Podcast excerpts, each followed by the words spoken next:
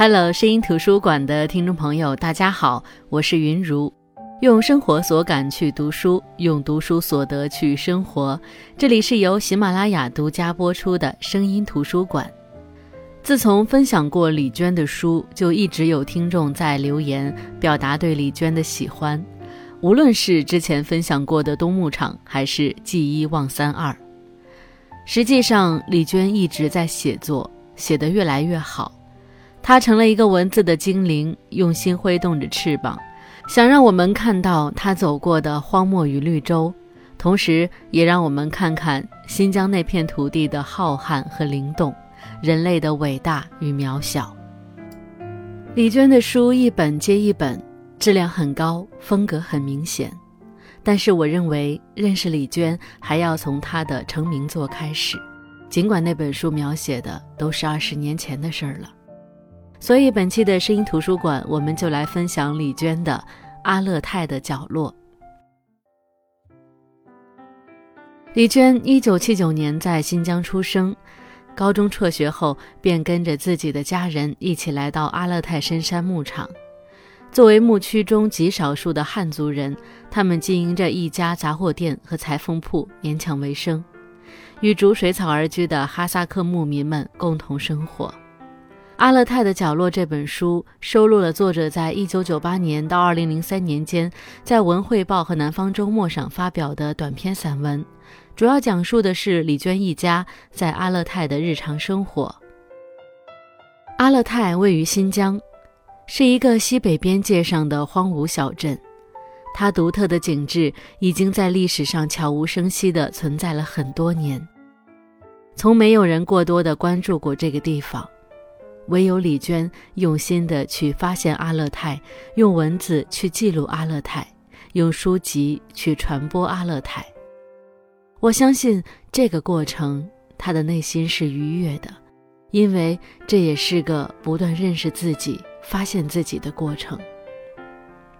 实际上，阿勒泰位于新疆的最北部地区，它的西北部和俄罗斯哈萨克斯坦毗邻，东北部和蒙古国相连。是一个幅员辽阔、人烟稀少的地方，在阿勒泰生活的人只有六十多万，而大多数是哈萨克族的牧民，他们占据阿勒泰总人口的百分之六十左右。这里气候变化很大，一年有七八个月的时间都是处在冬天，而夏天气温高达三四十度，冬天温度在零下三四十度。每逢大雪天气，道路便无法通行。有时候马匹甚至能被雪掩埋，在这样恶劣的环境下，游牧民族的人们却还是以最勤劳质朴的方式来适应自然环境，和谐静谧地生活在这片土地上。每当春暖花开的时候，这里是冰雪融化，百花争艳，牛羊遍野。李娟说。头顶的星空壮阔，银河横亘天幕；脚下是细腻的雪地，是碧绿的山坡，是金光灿烂的麦茶地，是荒野上的红土地与戈壁滩。远处草地平坦，森林蔚然，空谷里有歌者的声音在回荡。阿勒泰的美丽粗犷而细腻，物资匮乏而富饶。李娟和母亲刚刚搬到阿勒泰的时候，他们连最基本的住所都没有，就只能在地上挖个坑，稍微搭建一下，住在里面。这在阿勒泰叫做地窝子。后来，他们开始随着游牧民族辗转，经营着裁缝店和商店，勉强度日。游牧民族一般都是居无定所，逐水草而居的，在这里搬家次数最多的，竟然平均四天就得搬一次家。就是在这样的生活环境下，李娟度过了自己最美好的青春年华。她用笔记录下这段宝贵的生活，但是我觉得让我惊讶的是，你在她的文字里丝毫感受不到她的负面情绪，更多的是在传达坚韧执着的积极心态。她把现实生活中的悲苦转化成了幽默、温暖、灵动的存在。在单调乏味的日子里，她把自己遇到的人和事儿。用细腻的笔触向我们娓娓道来。从这本书我们可以看到，阿勒泰的生活大多数时候是比较清贫的，人们都非常的节俭。很多人到李娟家的商店，都是一遍一遍的看着、摸着货架上的商品，眼中是充满渴望的，直勾勾的看着。但是很多时候，他们都舍不得花钱买下来。虽然生活很拮据，但是他们仍然很快乐。作者在书中讲到，有一次他们集体去森林里拾火柴，其中有一段是这样描述的：他说。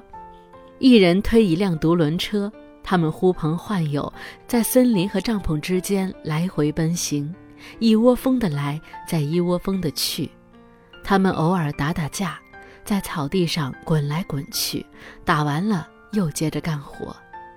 其实从这样的文字当中，我们可以看到这是一个很欢快的场面，一点也感受不到物质生活对他们的影响，更看不到他们因为贫穷而怨天尤人、郁郁寡欢。那除了纯真和自由，我们还可以从李娟的文字当中感受到阿勒泰人民的善良和忠厚。在第一篇《一个普通人》中，李娟讲述了一个普通的游牧者赶着羊群路过商店，赊走了八十元钱的商品后，在账本上签下了几个难以辨认的阿拉伯字母后便走了。后来他忘记了还账，而李娟一家人也想不起他到底长什么样子。就在冬日里的一天，店里来了一位牧人顾客，他们拿出账本让这位顾客看一下是否认识赊账的那个人。可是那个人一脸惊讶地说道：“这这不是我吗？这是我的名字呀，是我写的字呀。”但是他回想了很久，也没有想起自己到底什么时候在这里赊过账。但是看到账本上自己的名字，他没有逃避，欣然接受，并且表达了歉意。回家拿来了家里仅有的二十块钱，而剩下的六十块钱在八个月的时间里分四次还清了。就是这样质朴的人，所以我们在这本书里看到的都是一个个由这样质朴的人构成的，带有诙谐、幽默、自然的故事。李娟的文笔非常老道，遣词造句仿佛浑然天成。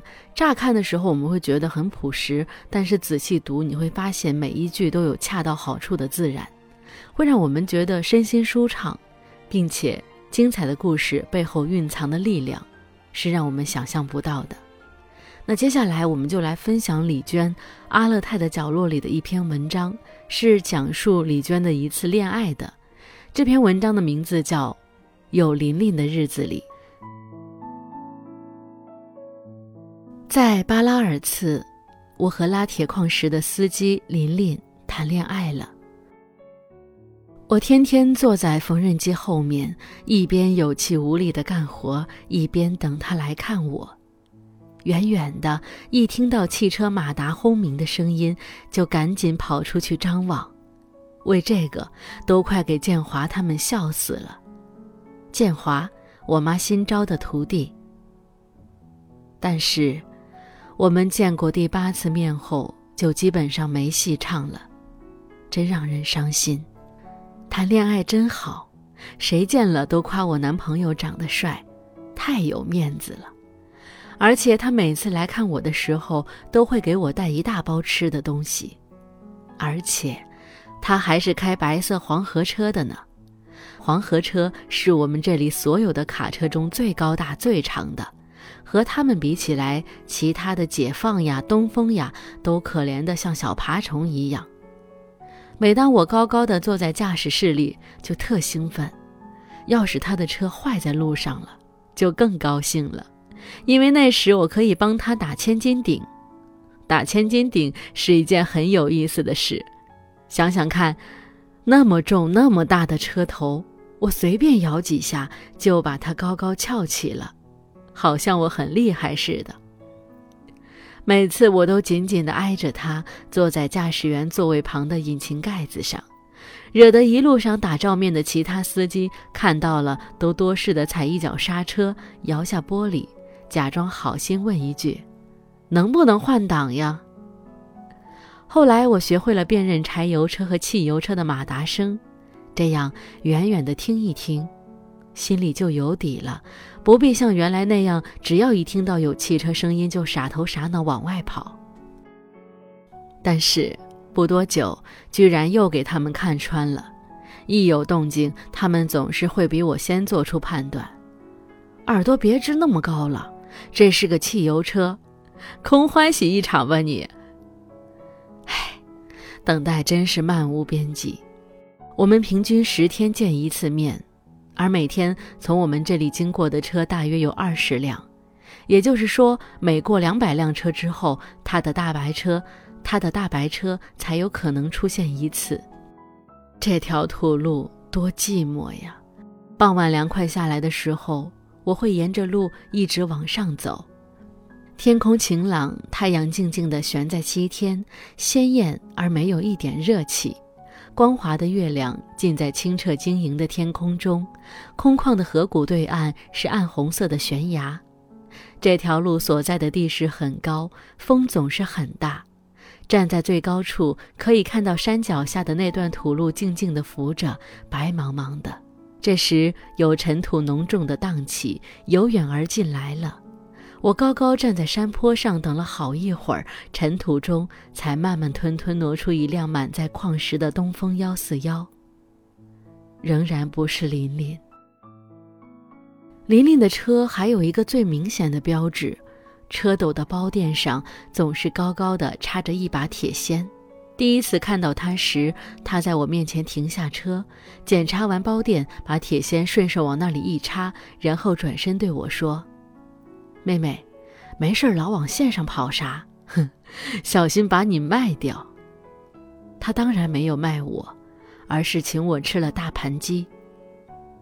那次我搭他的顺风车去线上，因为超载，他的黄河车爆了一路的胎，这样原本八个小时的路程，硬是陪着他耗了两天一夜。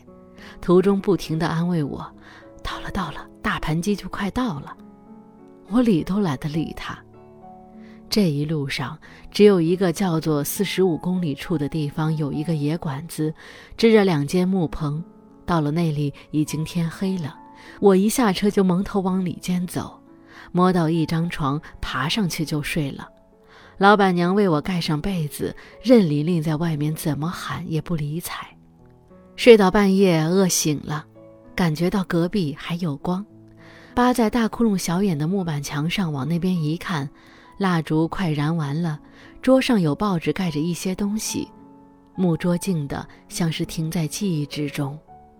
我以为这小子不管我就自个儿开着车走掉了，吓了一大跳，摸摸索索半天才在木墙上找到门，打开一看，一眼就看到他的车历历清晰的泊在月光之中。月亮还没有落山。天地间明亮的，就像白昼里刹那间会有的一种光明，非常奇异。我看了好一会儿，喊了好几声，又赶紧回到桌子前，掀开报纸，就着残烛最后的光亮，把剩下的半盘子鸡块消灭掉了。我为什么会喜欢琳琳呢？大概是因为她有一辆大大的大车吧。这使他非常强大似的，强大到足够给我带来某种改变。我只是一个裁缝，天天坐在缝纫机后面对付一堆布料，生活无穷无尽又无声无息。还因为他与我同样年轻，有着同样欢乐的笑声，还因为他也总是一个人，总是孤独。他总是开着高大的黄河卡车，耗以漫长的时间，在崇山峻岭间缓慢地蜿蜒行进，引擎声轰鸣，天空总是深蓝不变。还因为这是在巴拉尔茨，遥远的巴拉尔茨，这是一个被废弃数次又被重拾数次的小村庄，这里没有电。过去的老电线杆空空地立在村落里，像是史前的事物。这里处处充斥着陈旧与永久的气息。村庄周围是宽广的、刚刚收过的土豆地和麦茬地，家兔子和野兔子一起在田野里四处奔跑。清晨所有的院墙上都会栖满羽毛明亮的黑乌鸦。打草的季节刚过，家家户户屋顶上堆满了小山似的草垛，金黄的颜色逼迫着湛蓝的天空，抬头望一眼都觉得炫目。乡村土路上铺着厚厚的、足有三指厚的棉土，但这土层平整、安静，没有印一个脚印，没有一个人。河在低处的河谷里浅浅流淌，从高处看去，两岸的树木一日日褪去了厚实的绿意，羊群陆续经过，沉默地啃食白柳的叶子和枝条，使得那边的情景渐渐疏淡起来，而芦苇。和其他一些灌木丛色泽金黄，越发浓密浩荡。我去河边挑水，走长长的一段缓坡上山，然后穿过高处的麦茬地，走进一片芨芨草丛生的野地。肩膀压得生疼，平均走十步就放下担子歇一歇，气喘如牛。抬头看一眼，天空都眩晕了，天空的蓝里都有了紫意。而家还有那么远，还在野地尽头的坡顶上。这时，有人在远处大声喊我，并慢慢的往这边靠近。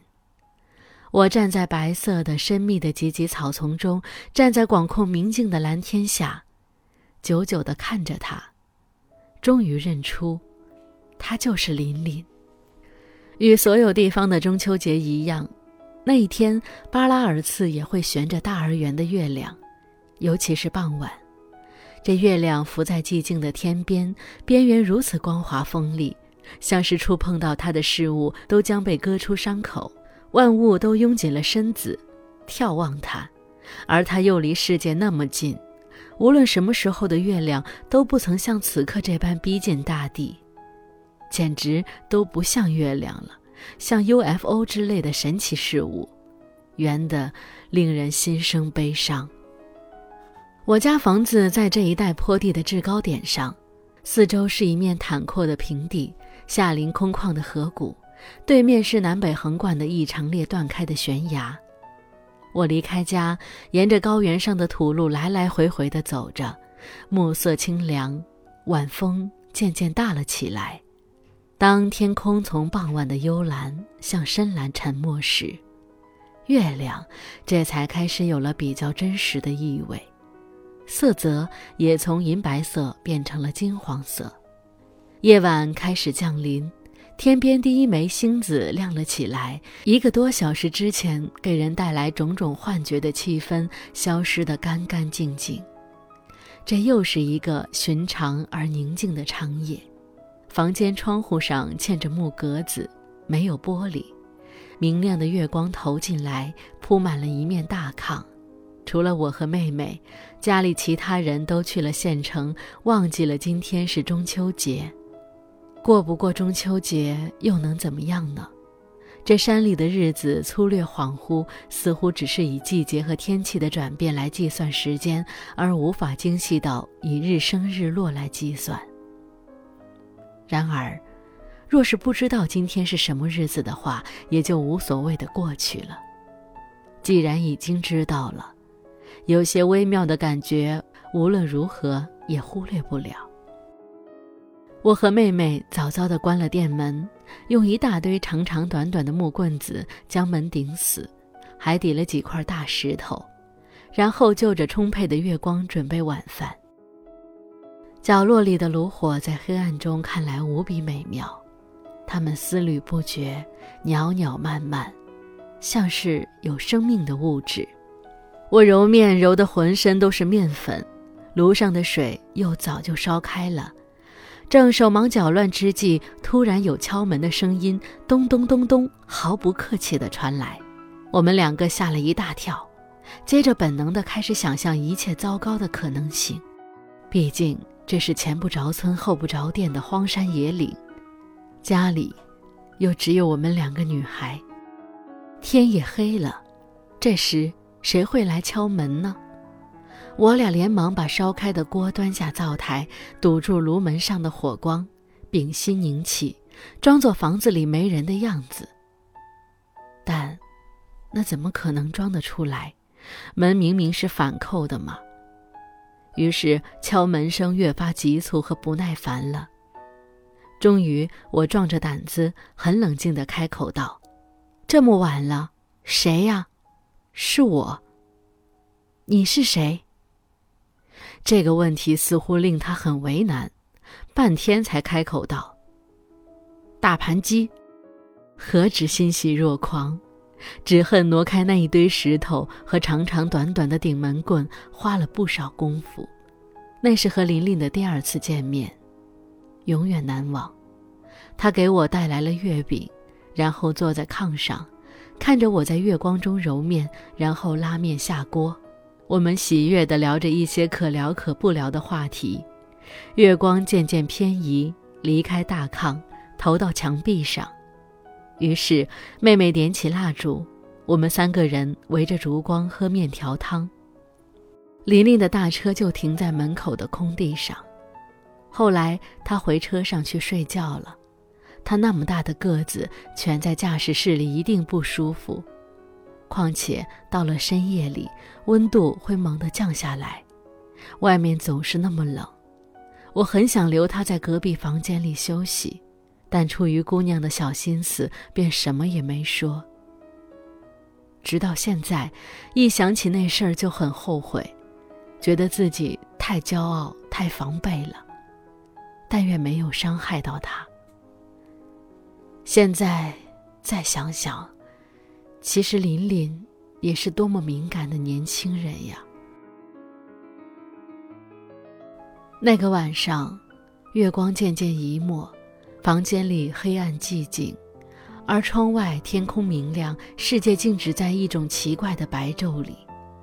想到琳琳的大白车此时正静静地停在月光中，车斗包垫上冲着清冷的天空，高高的插着一把铁锨，像是高高展示着无穷无尽的一种语言。那情景异常真实，仿佛从来便是如此，永远不会改变。在巴拉尔茨，要是没有爱情的话，一切是否依然这样美丽？我到河边挑水的时候，总是忍不住放下桶，一个人沿着河往下游走，穿过麦茶地、葵花地，再经过一大片白柳林、芦苇滩，一直走到能看到村口木桥的地方，然后站在那里长久地看。等待视野里出现第一辆从那桥上经过的车辆。于是那样的日子里，哪怕是去河边挑水，我也坚持穿裙子。真是奇妙，要是没有爱情的话，在巴拉尔茨所能有的全部期待，该是多么简单而短暂呀！爱情能延长的，肯定不只是对发生爱情那个地方的回忆，还应该有存在于那段时间里的青春时光，和永不会同样再来一次的幸福感吧。巴拉尔茨，何止不能忘怀，简直无法离开。但十月份，迎接完最后一批下山的木队后，我们还是离开了。唉生活永远都是在一边抛弃，一边继续。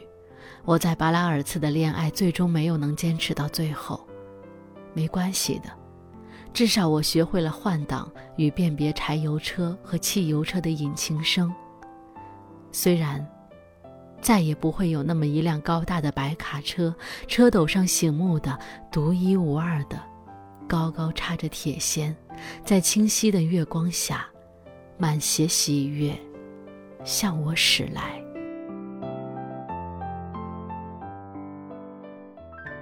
那这就是李娟在《阿勒泰的角落》这本书里的一篇文章，《有琳琳的日子里》。这是李娟的一次恋爱经历，无疾而终，让人心疼，但是读来却没有压抑的痛苦。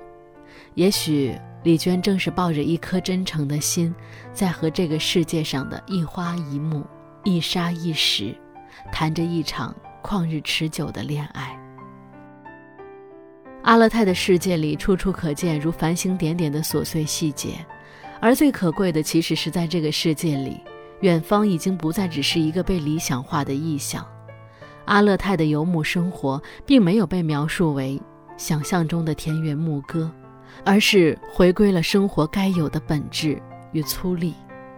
就像李娟说的那样，她说：“每次重读阿勒泰的角落，总能真切地看到独自站在荒野中，努力而耐心地体会着种种美感的过去的自己。